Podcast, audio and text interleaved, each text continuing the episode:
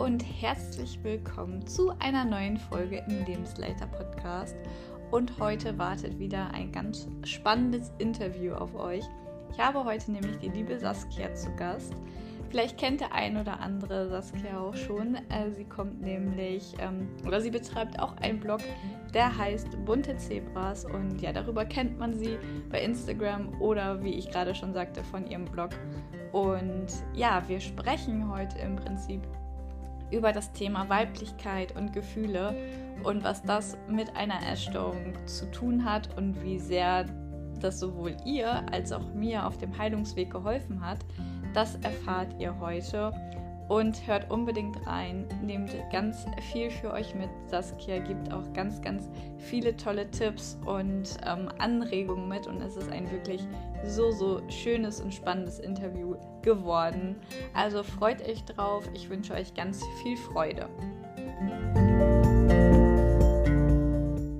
Einen wunderschönen guten Morgen, liebe Saskia. Ich freue mich, dass du heute im Lebensleichter Podcast zu Gast bist.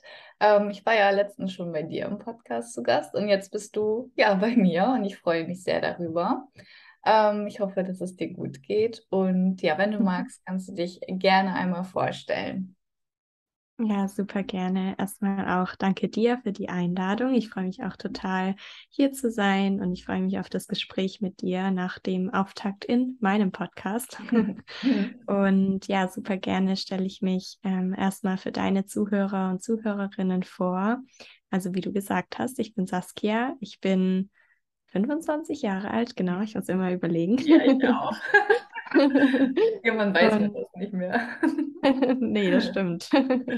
Und ich komme aus der Nähe von Stuttgart. Der ein oder andere mag mich vielleicht von Instagram oder meinem gleichnamigen Blog und Podcast Bunte Zebras kennen.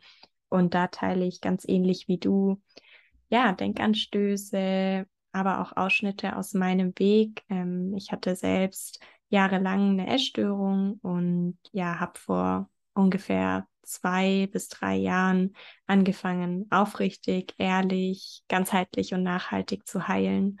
Und mein Herzensthema ist einfach, den Menschen da draußen mitzugeben, dass bei Essstörungen weder das Essen noch der Körper wirklich das Problem ist, sondern dass es einfach um ja viel, viel mehr geht und dass man sich die Hintergründe anschauen darf, die dahinter stecken. Genau. Ja, richtig schön gesagt und ähm, so ist es auch. Und ja, wir kämpfen im Prinzip für das Gleiche. ähm, wir haben ja schon im Vorfeld auch überlegt, worüber wir heute gerne sprechen wollen. Und ähm, du hast mir erzählt, dass du dich in letzter Zeit auch viel mit dem Thema Weiblichkeit und Gefühle auseinandergesetzt hast. Mhm. Und bleiben wir vielleicht erstmal beim Thema Weiblichkeit.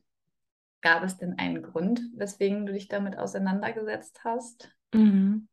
Ja, tatsächlich gab es diesen Grund. Und zwar ähm, war das eigentlich erst relativ spät auch auf meinem eigenen Heilungsweg. Und zwar aus dem Grund, dass ich mich mit der Frage beschäftigt habe, wieso ich meine Periode nicht wiederbekomme, obwohl ich ähm, längst auch in einem normalen und gesunden Gewichtsbereich gewesen bin. Und heute habe ich oft das Gefühl, dass meine Periode gar nicht zu mir zurückkommen konnte, einfach weil ich meine Weiblichkeit so abgelehnt habe. Und dass ich mich erst wieder diesem Thema, also der Weiblichkeit, öffnen durfte, um wieder zu empfangen und dementsprechend eben auch meine Periode zu empfangen. Mir war das aber ehrlich gesagt alles gar nicht bewusst. Mhm. Also ich wusste gar nicht, wie umfangreich und auch intensiv das Thema Weiblichkeit ist. Ich habe eben aus der Beschäftigung mit der Frage, wieso ich meine Periode nicht wieder bekomme, mich für einen Women's Circle angemeldet und dachte, dort bekomme ich Antworten auf die Frage und dort wird mir irgendwie geholfen. Und innerhalb dieses Women's Circles wurde das Thema Weiblichkeit aber so ganzheitlich betrachtet, dass mir erstmal auch selber klar wurde, wie viel damit eigentlich einhergeht und was da eigentlich noch so alles dahinter steckt. Und es war so spannend, dass ja, mich das irgendwie total gecatcht hatte und ich dann richtig Lust bekommen habe, mich noch intensiver damit zu beschäftigen. Ja, total schön. Ähm, und das stimmt auch irgendwie total mit, mit der Essstörung oder auch ähm, dadurch, dass man seine Periode vielleicht auch nicht bekommt oder vielleicht auch irgendwie noch nicht bekommen möchte. Also vielleicht steckt mm. das da auch manchmal hinter, ja. geht man auch so seine Weiblichkeit ein bisschen ab. So die weiblichen Attribute ähm, sind im Prinzip, also ich habe es gestern nochmal nachgeschaut, mhm. loslassen, hingeben, fühlen, annehmen, ja. integrieren, ähm, schwach sein. Das ist ja auch so ein Ding, dass man sich nicht erlaubt, schwach zu sein, geschehen lassen, geduldig sein, ähm, in sein Inneres gehen. Und als ich mir das so durchgelesen habe, dachte ich mir so, das ist einfach so krass, weil das genau mhm. die Dinge sind, die man auch in der Essstörung überhaupt gar nicht machen konnte oder zugelassen hat. Total. Und ähm, auf dem Weg der Heilung passiert genau das, dass man anfängt loszulassen, anfängt mhm. zu fühlen, anfängt anzunehmen, etc. Und dann sind auf einmal auch die weiblichen Attribute da, dann nimmt man vielleicht auch mehr zu, dann kommen die weiblichen Formen dazu, also halt, was auch noch körperlich passiert einfach. Ja. Und dann diese ganzen inneren Sachen, die noch passieren. Und dann wird man wirklich einfach weiblicher. Und ich fand, als ich das gelesen habe, nochmal so, also so richtig verdeutlichend, wie krass mhm. es einfach so zusammenpasst, ähm, indem man, ja, wenn man die Essstörung loslässt, dass diese Attribute dann einfach so kommen auch. Total, ja, du sagst es. Und man rutscht nun mal während der Essstörung auch sehr, sehr stark in diese männliche Energie. Und das ist ja auch eher Disziplin, Ehrgeiz, aber auch so dieses Konkurrenzdenken und so weiter.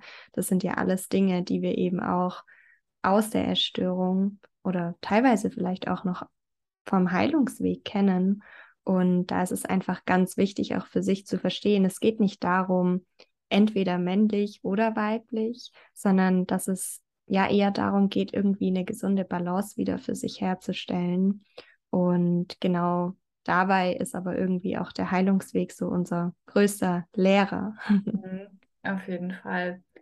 Ja, und wir brauchen ja auch in gewisser Art und Weise die männliche Energie. Das heißt mhm. ja nicht mhm. nur, weil wir ähm, vom weiblichen Planeten sozusagen sind, dass wir ja. keine männlichen Attribute haben dürfen, aber wir brauchen halt genau beides. Aber ja, in der Erstörung, also wenn ich so mich betrachte, dann war auch wirklich ähm, die männlichen Attribute schon sehr, sehr, sehr, sehr, sehr präsent auf jeden mhm. Fall.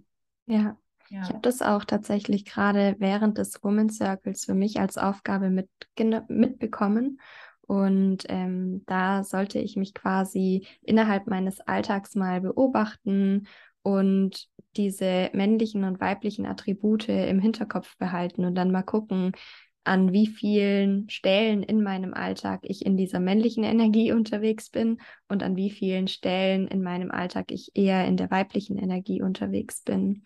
Und das war so kurios, weil wie gesagt, das kam erst relativ spät auf meinem Heilungsweg, das Thema Weiblichkeit. Und ich hatte bis dato das Gefühl, mir geht es ja eigentlich schon super gut und ich habe auch schon für mich unglaublich viel losgelassen. Und trotzdem, während ich mich dann so im Alltag beobachtet habe, habe ich für mich gemerkt, wow, krass, ich habe ja irgendwie kaum etwas unter Anführungszeichen weibliches in meinem Alltag integriert. Ich bin eigentlich permanent in dieser männlichen ähm, Leistungsenergie unterwegs. Und es war für mich irgendwie total augenöffnend auf eine Art auch, weil ich mir dadurch dann wiederum auch die Frage stellen konnte, wieso bin ich eigentlich so, selbst wenn es unterbewusst ist, in der Ablehnung gegenüber meiner weiblichen Seite.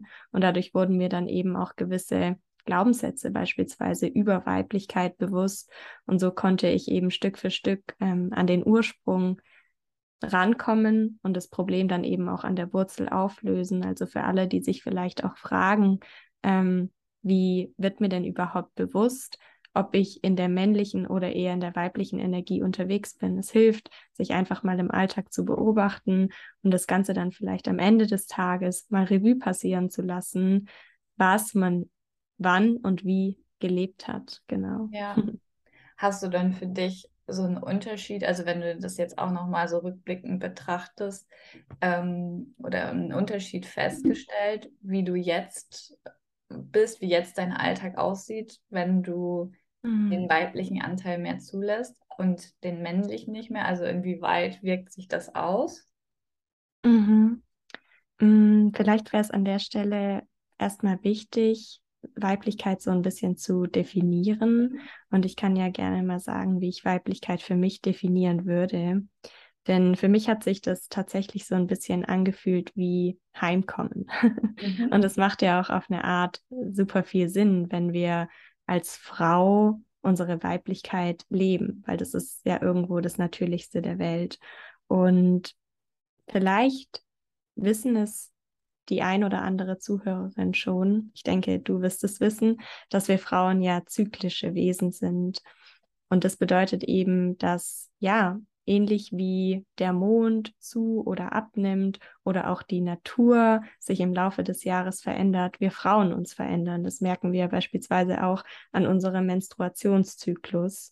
Und dadurch, dass ich für mich erkannt habe, okay, ich bin wie der Mond, ich bin wie die Natur, ich bin ein zyklisches Wesen, konnte ich eben auch meine Schwankungen hinsichtlich der Stimmung oder auch Schwankungen meines Körpers für mich besser akzeptieren lernen. Ich war davor immer sehr in der Ablehnung, wenn mich so Stimmungsschwankungen heimgesucht haben. Ich war dann immer darauf aus, das irgendwie zu bekämpfen oder wenn ich ja so Gefühle wahrnehmen konnte wie Traurigkeit oder auch ähm, ja Rastlosigkeit, Hilflosigkeit, dann war ich immer drauf und dran, das irgendwie schnellstmöglich wieder loswerden zu wollen. Und heute, wo ich mich eben als so eine Einheit mit der Natur, könnte man fast schon sagen, sehe, kann ich auch diese Schwankungen einfach viel, viel besser akzeptieren und finde die auf eine gewisse Art und Weise auch total spannend. Mhm. kann mich auch fragen, okay, was brauche ich heute vielleicht gerade?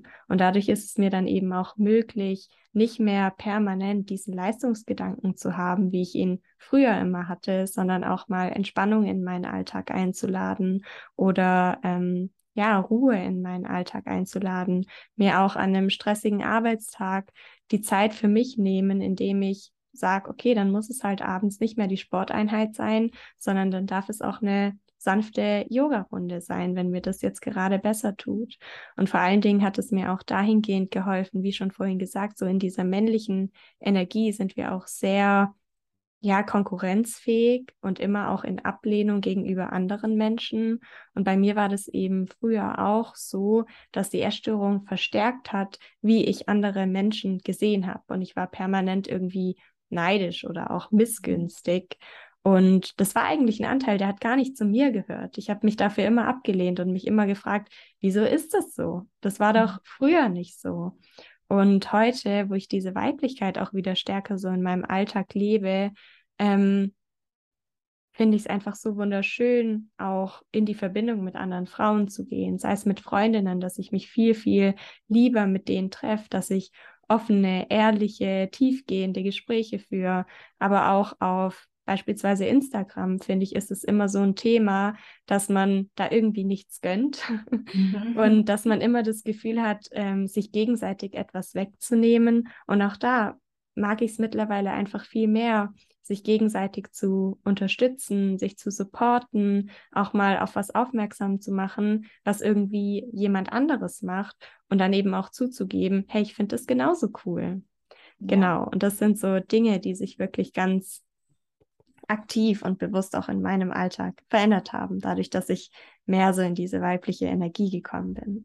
Ja, ja, was ich auch ähm, am Anfang schon sagte, ne, wir, wir kämpfen ja auch für das Gleiche. Warum sollten wir da auch äh, gegeneinander sein? Ne? Also es ist halt ja. auch wieder so viel Energie, die, die dann auch einfach geraubt wird.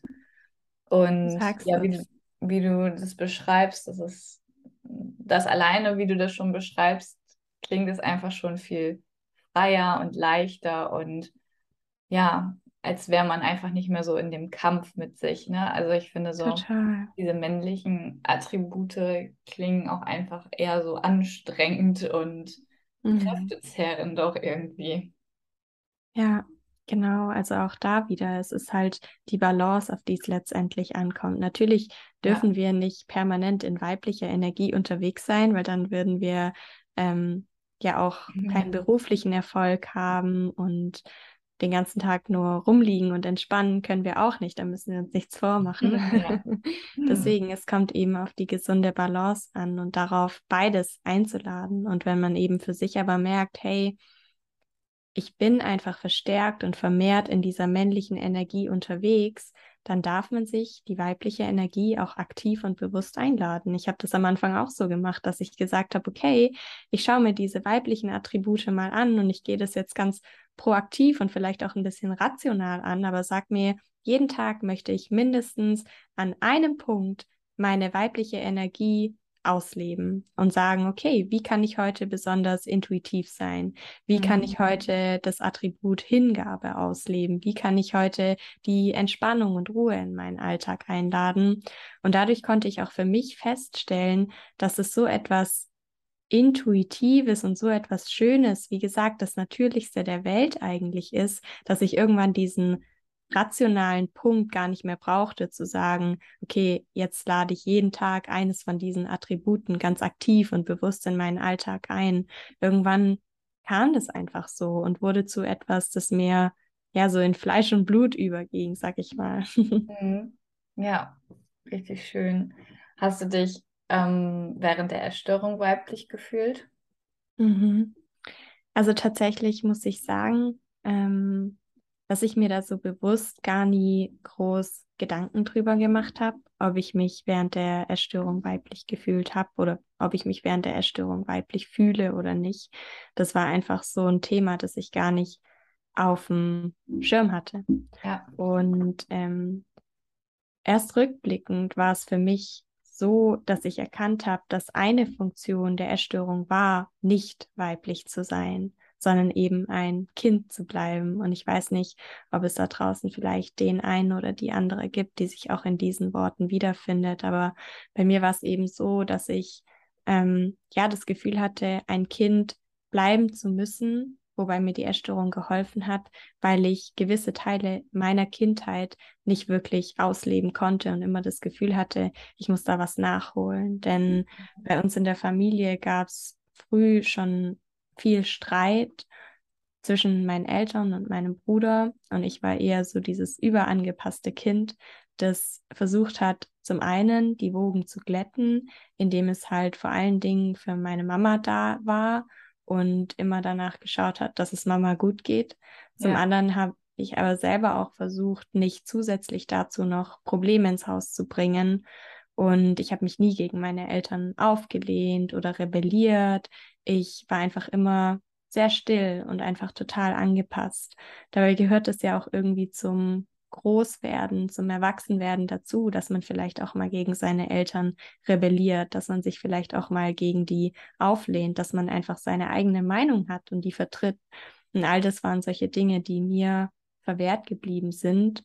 Und deswegen kam da eben auch vor allen Dingen natürlich unterbewusst dieser Wunsch hoch, Kind zu bleiben, nicht erwachsen zu werden, sondern ja, selber auch nochmal in den Genuss zu kommen, umsorgt zu werden. Und deswegen, um auf die Frage zurückzukommen, ich habe mich nicht weiblich gefühlt während der Erstörung und wahrscheinlich wollte ich es auch gar nicht. Ja, ja, ging oder geht mir genauso oder ging mir genauso. Ähm, und was du auch gerade erzählt hast mit, mit der Überangepasstheit in deiner Familie, da erkenne ich mich auch einfach super drin wieder. Bei mir war es genauso. Ja. Ich war auch die, die nie rebelliert hat, die alles hingenommen hat, ähm, für die Mutter da sein wollte, alles abgenommen hat. Ähm, mhm. Und da hat man auch eine ganz ja, krasse Rolle im Prinzip auch sich auf sich aufgenommen. Ja. Und ja, da da hatte man auch gar nicht so diesen Gedanken, überhaupt jetzt irgendwie weiblicher zu werden, wie du sagst. Mhm. Irgendwie, dass man eher das Kind bleiben wollte, dadurch Aufmerksamkeit auch brauchte, irgendwie auch durch die Erstörung. Ja, total. Du sagst es, es ist einfach auch irgendwo eine Aufgabe, die man sich auferlegt hat, der man gar nicht erst gerecht werden kann. Ja. Und vor allen Dingen ist es unter dem Gesichtspunkt auch nochmal ganz spannend, sich dann gewisse Glaubenssätze gegenüber Weiblichkeit anzuschauen, wie ich es vorhin schon gesagt habe, weil wenn man das Gefühl hat, ich muss dafür sorgen, dass es meiner Mama gut geht, dann spricht man ja irgendwie der Mutter auch die Autorität ab, dass sie selber dafür sorgen kann, dass es sich gut geht. Also ähm, dadurch entsteht ja irgendwo auch unterbewusst der Glaubenssatz, dass Frauen schwach sind. Und dann ist es ja irgendwie auch nicht mehr verwunderlich, dass man selber gar nicht wirklich den Wunsch hat, erwachsen und damit ja irgendwie auch weiblicher zu werden. Und ich habe das ähm, dann eben auch stark gemerkt, als ich mich verstärkt mit Weiblichkeit auseinandergesetzt habe, dass ich da einfach so eine krasse Ablehnung gegenüber dieser ja, weiblichen Energie hatte, weil ich immer das Gefühl hatte, weiblich zu sein bedeutet auch irgendwie schwach zu sein, mich nicht um mich kümmern zu können, irgendjemanden zu brauchen, der dafür sorgt, dass es mir gut geht. Und ja. das sind ja alles solche Dinge oder auch Glaubenssätze, die will man nicht in seinem Leben. ja, ich finde das auch immer so spannend, wenn man sich dann damit auseinandersetzt. Klar, es fühlt sich dann im ersten Moment vielleicht auch nicht positiv an und ähm, man muss sich sehr damit auseinandersetzen und ähm, kommen vielleicht auch Dinge hoch, die einen total traurig machen. Mhm. Aber letztendlich finde ich es immer total krass, wenn man das macht, wie das, wie man merkt, dass, wie das alles zusammenhängt und es ergibt alles dann irgendwann einen Sinn und dann merkt man einfach schon, dass man sich dadurch viel, viel freier fühlt. Absolut, ja, du sagst es vor allen Dingen, dieses Verständnis einfach gegenüber sich, gegenüber der eigenen Essstörung, das war für mich auch so ein ganz großer und wichtiger Faktor, der mir dabei geholfen hat, überhaupt heilen zu können. Also mhm. für mich war das so der maximale mhm. Game Changer in gewissen Situationen dann eben auch liebevoller mit mir umgehen zu können, weil ich eben genau wusste, okay, ich brauche dieses Verhaltensmuster jetzt, weil XY oder ich kann mich eben auch gegen dieses oder jenes Verhaltensmuster entscheiden, weil ich ja weiß, woher es kommt und der Versuch, dieses Verhaltensmuster auszuüben, wäre nur ein Versuch, das Problem auf einer Ebene zu lösen, wo es nicht entstanden ist. Ja, auf jeden Fall. Ähm, du hattest ja schon gesagt, dass es dir auch geholfen hat, dich mit den Glaubenssätzen auseinanderzusetzen. Mhm. Ähm, ist es das Einzige, was du getan hast, um deine Weiblichkeit wiederzuentdecken? Ähm, mhm. Du hast mhm. natürlich auch vorhin gesagt, dass du zwischendurch im Alltag ähm, reingehört hast und dich gefragt hast, hey, ähm, in welcher Energie bin ich jetzt eigentlich gerade, männliche oder weibliche? Mhm. Sind das so die beiden Ansätze, die dir am meisten geholfen haben oder gibt es da noch mehr, wie man die Weiblichkeit wiederentdecken kann? Mhm. Mm, ich glaube, dass das Aller, Allerwichtigste ist, sich selber wieder die Erlaubnis zu geben, sich selbst überhaupt die Erlaubnis zu geben, weiblich zu sein, die Weiblichkeit einzuladen, weil solange man dagegen in so einer krassen Ablehnung ist oder eben vielleicht auch den ein oder anderen negativen Glaubenssatz in sich trägt, mm, ist es ja gar nicht so wirklich möglich, überhaupt auch wieder in die weibliche Energie zu kommen. Und man ist permanent noch in diesem Kampfmodus, um das Weibliche irgendwie von sich fernzuhalten und damit ja irgendwo auch beispielsweise die Gewichtszunahme mhm. oder Ruhe und Entspannung im Alltag. Deswegen das Allerwichtigste war für mich, mir einfach auch diese Affirmation mitzunehmen. Ich entdecke meine Weiblichkeit und mich immer wieder am Tag auch damit zu verbinden immer wieder, wenn ich gemerkt habe, ich bin gerade wieder verstärkt in der männlichen Energie unterwegs, mich mit dieser Affirmation zu verbinden, mich nochmal daran zu erinnern und ja, liebevoll mit mir zu sein.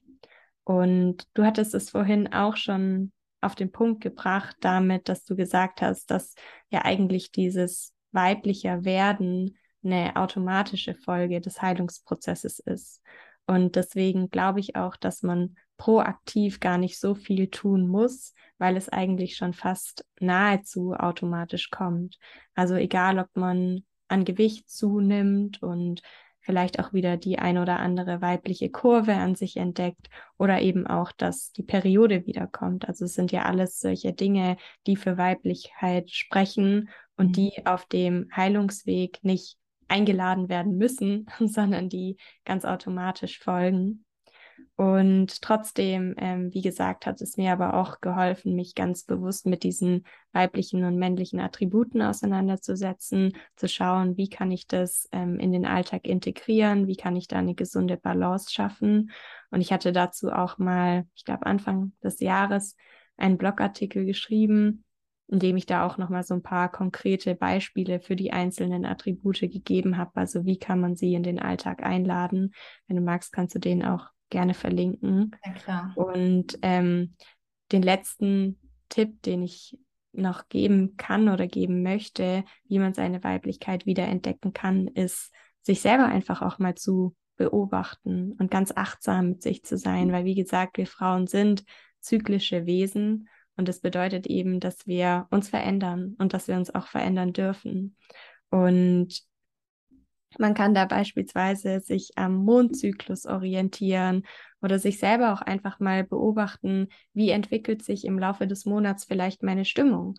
Kann ich, wenn ich mich mehrere Monate lang beobachte, irgendwann festmachen, dass es mir beispielsweise immer in den ersten ein bis zwei Wochen des Monats super gut geht, ich total voller Tatendrang bin, ich super euphorisch unterwegs bin und so weiter und so fort, wohingegen ich in den letzten ähm, zwei Wochen des Monats eher immer ja ein bisschen mich zurückziehen möchte, nicht so viel Lust habe, rauszugehen, eher viel Zeit für mich zum Reflektieren brauche und so weiter und so fort. Und ich finde, ähm, das einfach dann auch total spannend, weil es ja einen auch dazu einlädt, sich selber viel, viel besser kennenzulernen. Und ähm, deswegen kann ich das auch nur jedem ans Herz legen, sich einfach ja im Alltag zu beobachten, achtsamer mit sich, der eigenen Stimmung, aber auch den ja, eigenen Veränderungen irgendwo zu sein. Ja, auf jeden Fall. Ähm, ich finde das auch total spannend, wenn man sich selber einfach auch dahingehend besser kennenlernt, wie, mhm. wie man mhm. eigentlich so tickt, wenn man lernt, auch seinen Zyklus besser zu verstehen. Und das hilft einem auch natürlich im Alltag ungemein, wenn man weiß, okay, ich bin jetzt gerade in diesen, in dieser Phase und ja. dann weiß man auch einfach, was man dann auch einfach mehr braucht. Ganz genau. Und vor allen Dingen war das bei mir auch damals ja so, dass ich meine Periode eben noch nicht hatte ähm, aber ich habe mich trotzdem schon im Alltag beobachtet und bin trotzdem auch ein bisschen mit dem Mondzyklus gegangen, habe mal geschaut, okay, wann geht es mir denn wie und was brauche ich dann zu welcher Zeit im Monat. Und man braucht nicht unbedingt eine Periode, um sich weiblich zu fühlen oder um weiblich sein zu können. Also das ist vielleicht auch eine Limitierung, die man an der Stelle loslassen darf. Also selbst wenn du jetzt gerade zuhörst und deine Periode noch nicht hast oder dich mit dem Thema Weiblichkeit noch nicht auseinandergesetzt hast, also schon allein dadurch, dass du eine Frau bist, bist du ja weiblich.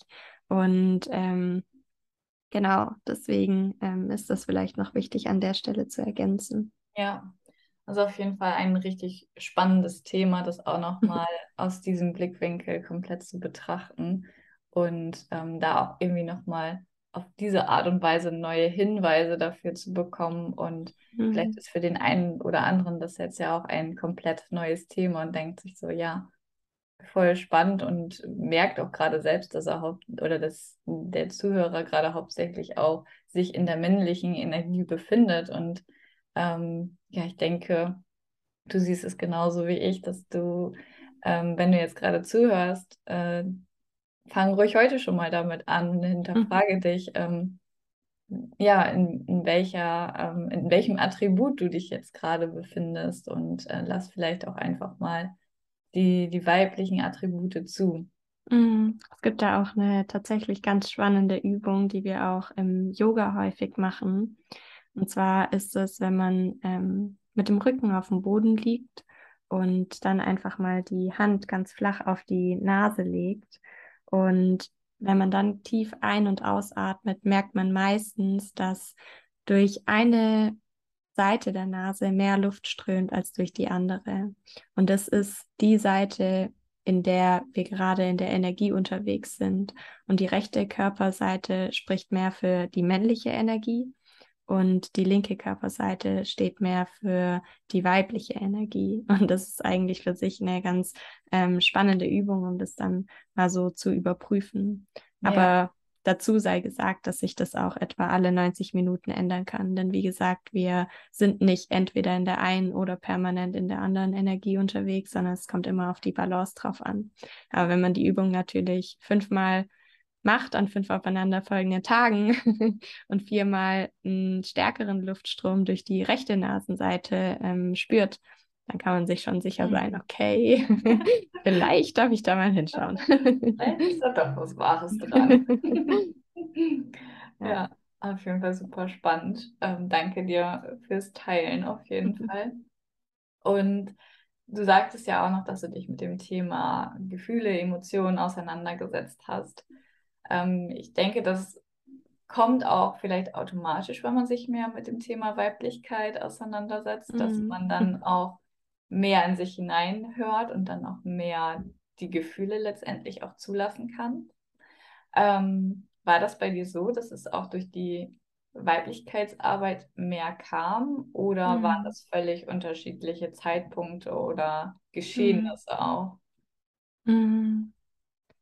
Schwierig zu sagen, aber ich würde tatsächlich, jetzt wo du es sagst, auch behaupten, dass es mehr dynamisch sich ergeben hat und dass das eine so ein bisschen zum anderen geführt hat, weil dadurch, dass ich einfach mit mir selber achtsamer war, konnte ich auch diese unterschiedlichen Stimmungen wahrnehmen. Und dadurch habe ich dann eben auch gemerkt, dass ich ja mich mit gewissen Gedanken und Gefühlen einfach nicht so wohl fühle wie mit anderen. also ja. wir alle kennen es. Ähm, wir haben kein Problem damit, uns super euphorisch, aufgeregt und voller Freude zu fühlen. Aber sobald sich irgendwie ein paar negative Gefühle wie Traurigkeit, Einsamkeit, vielleicht auch Überforderung breit machen, sind wir sofort in der Ablehnung und denken, ach, wie komme ich da schnellstmöglich wieder raus? und das ist mir eben auch ähm, klar geworden, dass ich da ja irgendwie mit so ein paar Gefühlen einfach ein Thema habe. Und immer dann, wenn ich merke, ich habe ein Thema, dann möchte ich das verstehen, dann möchte ich das irgendwie greifen können, weil mir dieses Verständnis einfach total hilft, ähm, ja, dann eben auch liebevoller mit mir zu sein. Und deswegen habe ich mich damit dann mehr und mehr auseinandergesetzt auch, ja. Ja. Hattest du dann letztendlich auch Zeiten, in denen du nicht gefühlt hast, beziehungsweise vielleicht auch gar nicht fühlen wolltest? Mhm. Das ist ganz spannend, dass du es fragst, weil ich habe vor ähm, kurzem, ich glaube so im August, auch einen Artikel auf meinem Blog geteilt, in dem ich ja so eine kurze Übung auch mit dem Leser und der Leserin gemacht habe. Ich habe quasi einfach mal gesagt, fühl dich mal in die Situation hinein, die kurz vor deiner Essstörung präsent in deinem Leben war. Und meistens kommt die Essstörung zu einer Zeit in unser Leben, in der wir uns nicht ganz so gut fühlen, in der wir halt eher ja hilflos sind, das Gefühl haben, die Kontrolle zu verlieren, einsam sind, was auch immer. Und genau so war es bei mir. Also ganz klar war die Zeit kurz vor meiner Erstörung eine Zeit, in der ich nicht mehr fühlen wollte. Und das beweist ja auch irgendwo die Funktion von der Erstörung, denn die Erstörung ist nicht nur eine Bewältigungs- sondern auch eine Vermeidungsstrategie. Und bei mir hat die Erstörung diese negativen, unangenehmen, belastenden Gefühle vermieden, sei es durch die Bulimie, dass jeglicher Schmerz oder jegliches belastendes Gefühl, das ich wahrgenommen habe, einfach direkt im Keim erstickt wurde, gar nicht erst an mich rangelassen werden konnte, weil ich es halt direkt wieder rausgebrochen habe oder auch durch die Magersucht, die mich einfach auf eine Art total gefühlskalt werden ließ, sodass ich gar nichts mehr wahrnehmen konnte, weder Traurigkeit noch Freude. Also ich war einfach wie so ein wie so ein Eisklotz. ja, einfach nur emotionslos. Also, also bei mir ist es genauso, wenn ich mir ähm, Bilder von damals anschaue, mhm. ist einfach nur dieser starre leere Blick, wo Total. man denkt, also, also man würde ich würde mich am liebsten schütteln und so sagen, wach auf. Mhm. Ähm, das ist einfach richtig krass, dass man wirklich so diesen leeren Blick einfach sieht. Das, da sieht man einfach, dass man nichts gefühlt hat. Das ist einfach ja. richtig krass.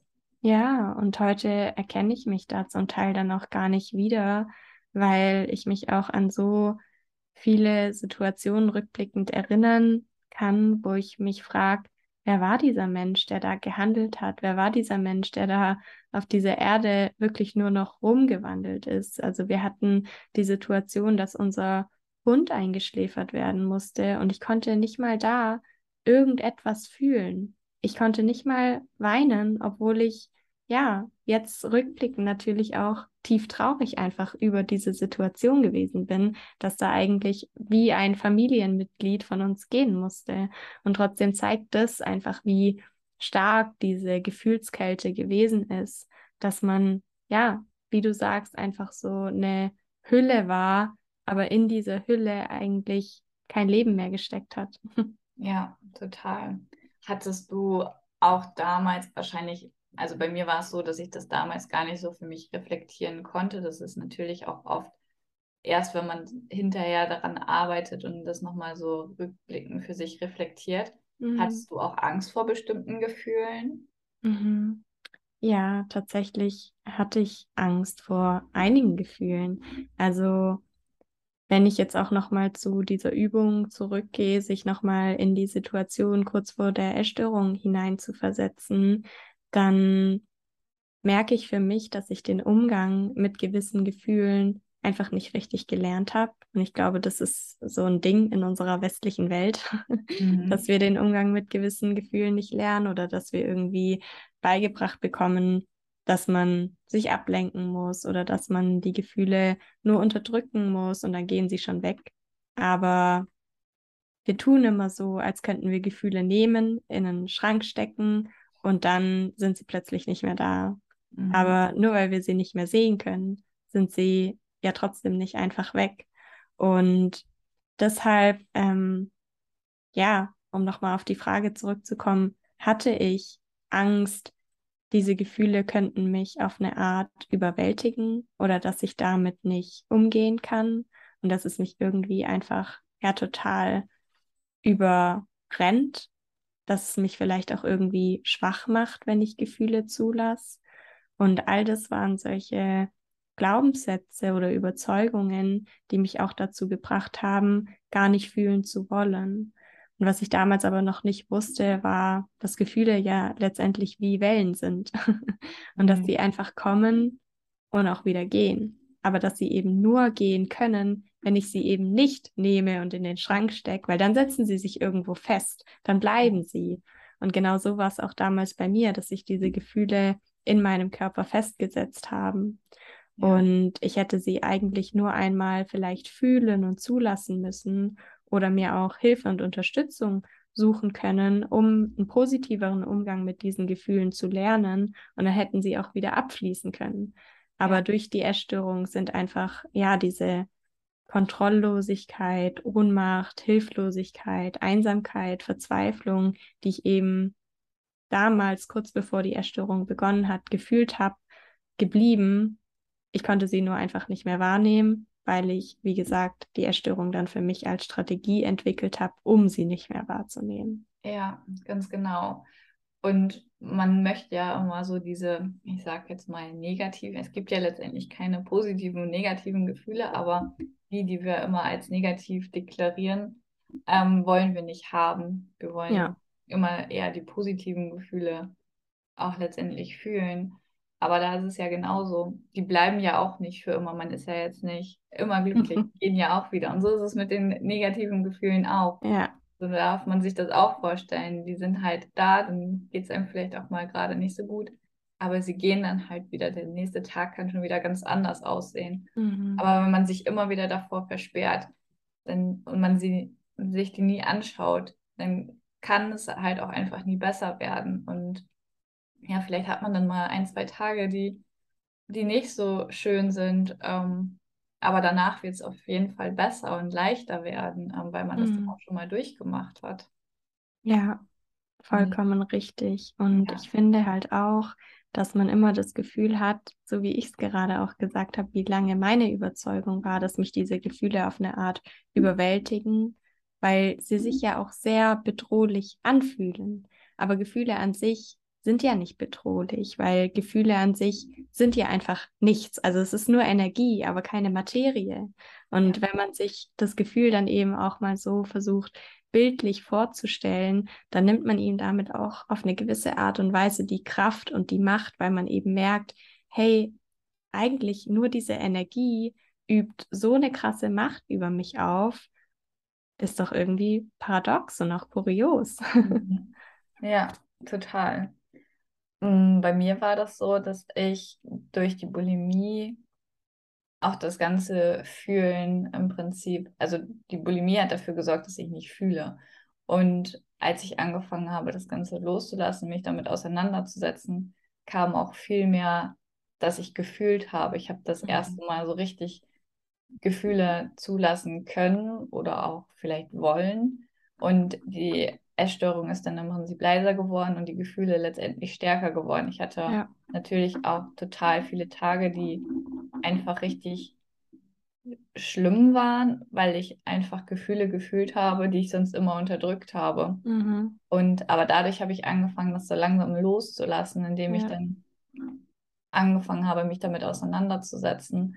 War das bei dir ähnlich, dass du dadurch auch, ähm, ja, du warst ja auch in der Bulimie und auch Anorexie, ähm, als du angefangen hast, dich damit mit dir auseinanderzusetzen und das mehr und mehr losgelassen hast, dass dann auch mehr die mhm. Gefühle ähm, dass du die mehr zulassen konntest? Ja, also vollkommen richtig. Ich würde da auch zu 100 Prozent mitgehen. Mhm. Wobei ich anfangs die Gefühle nicht zulassen konnte. Mhm. Also anfangs haben die mich wirklich komplett überfordert. Ich habe ja vorhin auch gesagt, dass wenn man gewisse Gefühle nicht zulässt, gewisse Gefühle nicht fühlt, sondern die eben durch die Essstörung sozusagen deckelt, dann kann man sich das so ein bisschen vorstellen wie so ein Radio, das man auf Pause und wieder auf Play drückt. Also während die Essstörung da ist, sind diese Gefühle die ganze Zeit pausiert. Und wenn man dann anfängt, die Essstörung aufzulösen, sich auf den Heilungsweg zu begeben, den einen Schritt nach dem anderen zu machen, dann wird wieder Play gedrückt. Und all diese Gefühle, die eben damals nicht gefühlt werden konnten, kommen plötzlich wieder hoch. Und man hat ja in der Zeit mit der Essstörung nicht den Umgang mit diesen Gefühlen gelernt. also ist ja eigentlich die klare und logische Schlussfolgerung, dass man sich auch nach der Essstörung oder auf dem Heilungsweg dann wieder überfordert damit fühlt. Aber ich habe mir auch immer gesagt, hey, ich weiß es jetzt besser. Ich bin jetzt klüger, schlauer, älter, weiser als damals. Und ich weiß, dass ich jetzt nicht wieder mit denselben Mitteln kämpfen kann und darf weil das Mittel der Essstörung habe ich schon versucht und es hat mich nicht glücklich gemacht, beziehungsweise es hat seinen Zweck auch einfach nicht erfüllt. Und deswegen muss ich jetzt einen anderen Umgang mit ne nicht negativen, belastenden, unangenehmen Gefühlen finden. Und am Anfang, wie gesagt, war das erstmal eine krasse Überforderung. Also sowohl in die eine als auch in die andere Richtung. Ich kann mich noch daran erinnern, wie ich das erste Mal so richtig aus tiefstem Herzen wieder gelacht habe.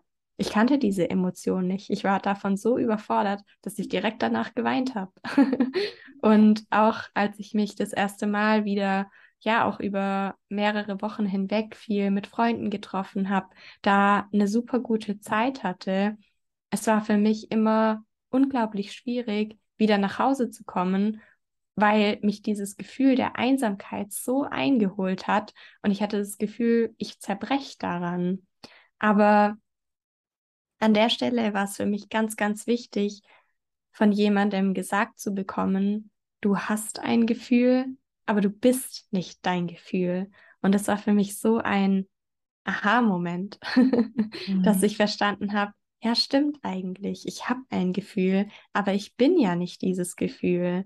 Und ich selber entscheide ja auch irgendwie, wie ich mich fühlen möchte. Ich kann das Gefühl jetzt eine Weile zulassen, es mal da sein lassen, es mir mal anschauen, verstehen, dass es gar nicht so eine Kraft oder Macht über mich haben braucht. Aber ich kann dann eben auch wieder etwas machen, einer Tätigkeit nachgehen, die mich vielleicht auch wieder besser fühlen lässt. Zum Beispiel schreiben oder Yoga machen oder lesen waren so Dinge, die in mir einfach ein wohliges, schönes, angenehmes Gefühl ausgelöst hat. Und ähm, je öfter ich das auch gemacht habe, desto eher konnte ich auch wirklich verinnerlichen, nicht nur verstehen, dass Gefühle kommen und gehen.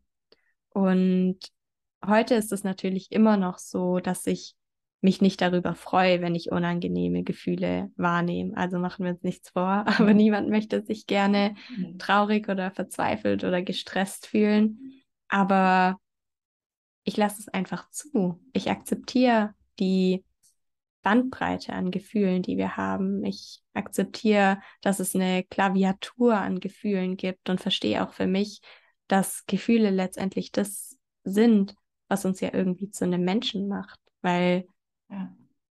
Maschinen haben keine Gefühle. und ja. wir sind keine Maschinen. Und das dürfen wir für uns halt irgendwie verstehen, lernen. Genau. Ja, das hast du sehr, sehr schön gesagt. und ja, auch wenn es vielleicht im ersten Moment paradox klingt, aber so wie du sagst, wenn man belastende Gefühle anfängt zuzulassen, dann fühlen wir uns im Allgemeinen besser. Ja. Wir, strahlen auch mehr Positivität aus, wir ziehen dann auch mehr Positivität an, wir haben mehr Energie, mehr Kraft, Präsenz, Authentizität, Authentizität schweres Wort.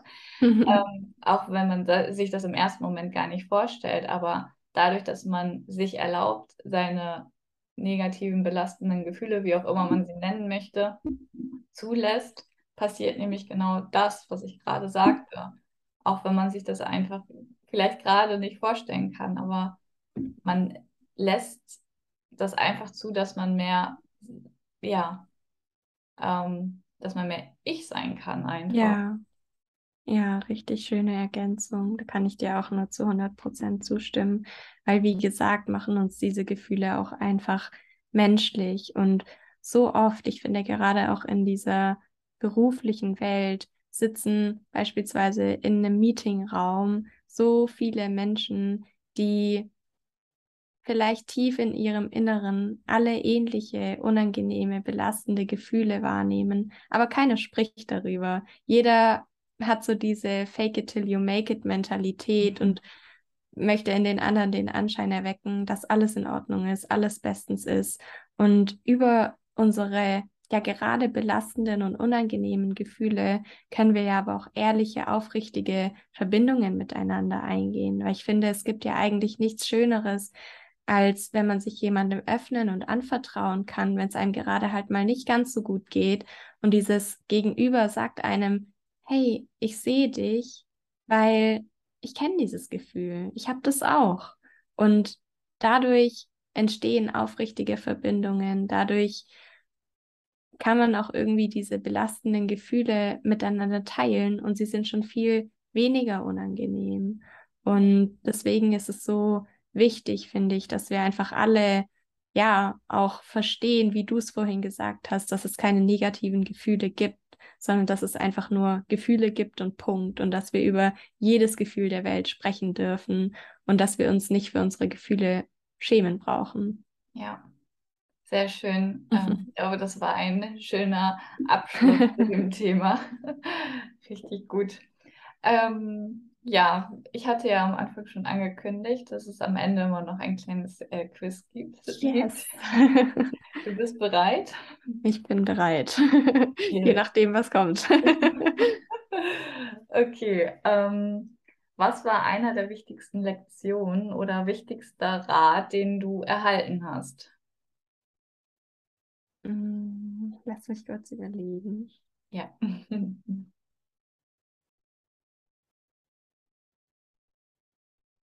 glaube, für mich der allerwichtigste Rat oder die allerwichtigste Lektion, die ich gelernt habe oder die mir mitgegeben wurde, ist, dass alles, was du brauchst, bereits in dir ist, weil gerade auf dem Weg aus der Essstörung warten wir so oft auf diesen Punkt X, an dem wir uns bereit fühlen oder an dem wir ja, irgendwie keine Angst mehr haben, an dem wir losgehen können.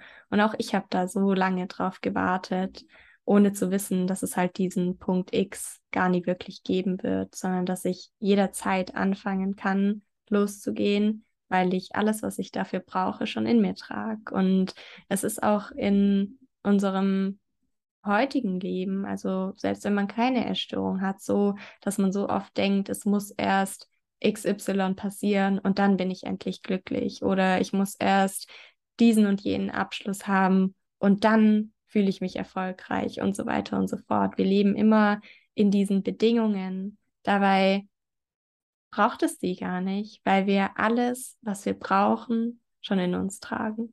Ja, richtig schön. Ähm, okay, zweite Frage. Was äh, würde die Menschen über dich überraschen, was man nicht unbedingt von dir denken würde? Mm. oh je. okay. Ähm, ich bin absolute True Crime Fanatikerin. das würde man vielleicht nicht von mir vermuten. Also ähm, ich bin eigentlich ein sehr spiritueller, auch empathischer, fürsorglicher Mensch.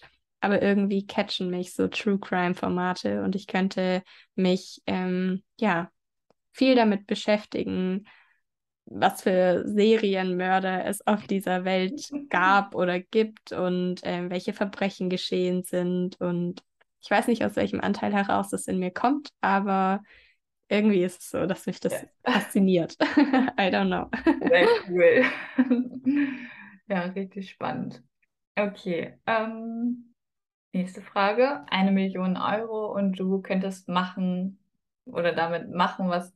Okay, nochmal, Janina. Eine Million Euro. Und du kannst machen, was du möchtest damit. Was würdest du damit tun? Mm, ganz schön viel Verantwortung. Hm. Also ich würde auf jeden Fall versuchen, das Ganze so ein bisschen 50-50 aufzuteilen, weil auf der einen Seite, ja, habe ich ähm, ganz viele Wünsche und Träume. Ich würde unglaublich gerne davon reisen gehen. Ich würde mir ähm, vielleicht auch den Traum von einem Eigenheim ermöglichen. Aber auf der anderen Seite sehe ich einfach, dass es so viel Leid auf der Welt gibt. Also sowohl bei beispielsweise Massentierhaltung, aber auch bei Hungersnot oder ja auch ähm, Kinder, die irgendwie ohne Eltern aufgewachsen sind. Und deswegen könnte ich es, glaube ich, nicht mit meinem Gewissen vereinbaren, wenn ich eine Million Euro geschenkt bekomme, das einfach nur so eigennützig für mich ähm, zu verbraten, ja. sodass ich da mit Sicherheit auch einen Teil davon spenden würde. ja, ähm, das ist total spannend, wenn ich diese Frage stelle, dann kommt von den meisten auch wirklich diese Antwort, dass man das gar nicht nur für sich verwenden würde, sondern auch mhm. einfach einen Teil an andere spenden würde. Und das finde ich einfach so schön, dass man oder dass so viele diesen diesen Anteil in sich tragen, auch anderen irgendwie damit helfen zu wollen. Und ich habe ähm, meine Klamotten, die ich nicht einlagere, die ich nicht mit auf Reisen nehmen kann, die habe ich ähm, unter anderem auch an Frauenhäuser gespendet. Mm. Und also das hat jetzt nichts mit Geld zu tun, aber das war so diese Sache, die ich gespendet habe. Ja.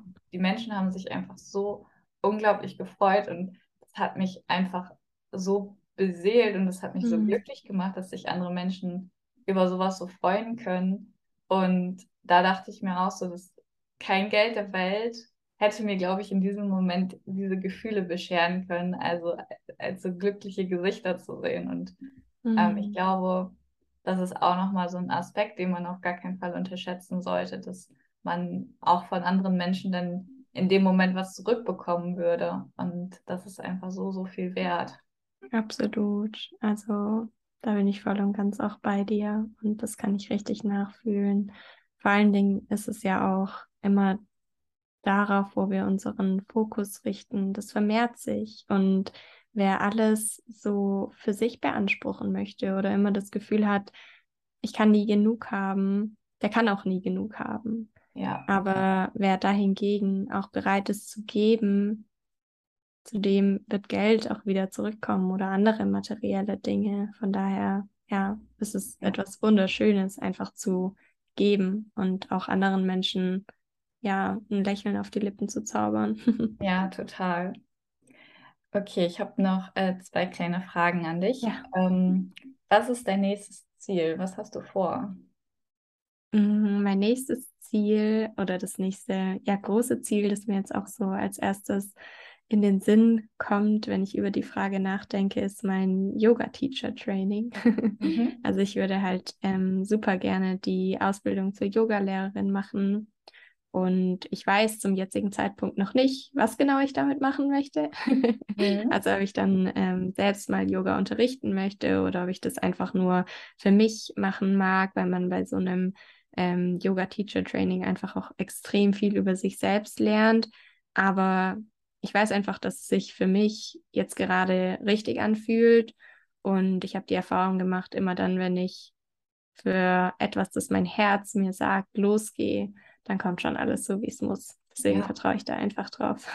genau. Und auch wenn man dann im nächsten Moment es noch gar nicht gebrauchen kann, ja. irgendwann wird es sich ergeben und dann weiß man ganz genau, okay, das hat alles einen Sinn und jetzt ist der richtige Zeitpunkt. Es kommt alles dann ins Leben, wenn es soweit sein soll. Absolut, ganz gewiss. Ja. Das ist auf jeden Fall ein sehr schönes Ziel. Ich drücke dir dabei die Daumen. ja. Und äh, dann die letzte Frage. Ähm, mein Name hier ist ja im Prinzip auch lebensleichter. Und ja, wie muss dein Leben sein oder was muss definitiv in deinem Leben vorhanden sein, dass du sagen würdest, ähm, dass es leicht ist, dass es sich leicht anfühlt? Mhm. Hm, darf ich die Frage interpretieren, wie ich sie möchte? Oder ja, ja? okay. Denn es ist gar nicht gar nichts Materielles. Es ist einfach Dankbarkeit. Also ich glaube, wer dankbar ist, kann nicht ängstlich sein. Und dankbar zu sein hat auch für mich einfach so viel verändert, hat mir auch auf dem Heilungsweg extrem geholfen, dankbar zu sein für die Menschen, die mich unterstützen, dankbar zu sein für den Körper, der immer noch für mich da ist, obwohl ich ihm auch so viel Leid irgendwo zugefügt habe, aber auch im Hier und Jetzt dankbar zu sein für alles, was ich geschafft habe, für all die Dinge, ja, die jetzt in meinem Leben sind, von denen ich mir vor drei Jahren noch gar nicht vorstellen konnte, dass es eines Tages mal so sein wird. Und wann immer ich merke, dass ich doch wieder in so einen Mangel rutsch und irgendwie Angst habe, verbinde ich mich einfach wieder mit dieser Dankbarkeit und erinnere mich daran zurück, was eben alles auch schon da ist. Und das nimmt mir jede Angst und ermöglicht mir auch immer, den nächsten Schritt zu gehen. Ja, total schöne Antwort, muss ich sagen. Mhm. Ähm, weil letztendlich, wenn diese Dankbarkeit nicht mehr wäre, wenn du die nicht mehr fühlen, spüren, dich hinterfragen würdest, ähm, dann klar kann es natürlich sein, dass du dich dann nicht mehr leicht fühlst, weil eben diese Dankbarkeit nicht mehr da ist. Also mhm. richtig schön gesagt. Ja. Ja, liebe Saskia, ähm, du hast das Quiz erfolgreich bestanden. Yes. ähm, ich finde, dass es ein sehr, sehr schönes Interview war mit ja, ganz neuen Anteilen, auch einfach mal mit ganz neuen Themen. Und es ist, denke ich, sehr, sehr inspirierend. Danke für deine Zeit und äh, danke, dass du heute da warst, zu Gast warst. Ähm, freue mich sehr darüber und äh, wünsche dir einen wunderschönen Tag noch. Vielen, vielen Dank. Ich danke dir auch für deine Zeit und dass ich hier sein durfte. Es hat mir sehr viel Freude bereitet. Und ja, ich wünsche dir auch einen super schönen Tag. Danke dir. Vielen Dank. Wow, das war so, so ein schönes Interview. Ich danke dir sehr, liebe Saskia, und ich hoffe, dass du einiges für dich mitnehmen konntest und auch so beseelt bist, wie wir es sind. Und ähm, ich möchte noch einmal kurz darauf hinweisen, dass am 13. November wieder ein Workshop stattfindet zum Thema intuitives Essen. Und wenn du Lust hast und dabei sein möchtest, ähm, mehr zu dem Thema zu erfahren, ich gehe da auch ganz speziell nochmal auf Essstörungen ein und in Bezug auf das Thema intuitives Essen, dann spring rein und melde dich an. Ich verlinke dir auch alles ähm, in den Show Notes und ja, freue mich natürlich auf den Workshop, auf dich und dass wir eine schöne Zeit zusammen haben.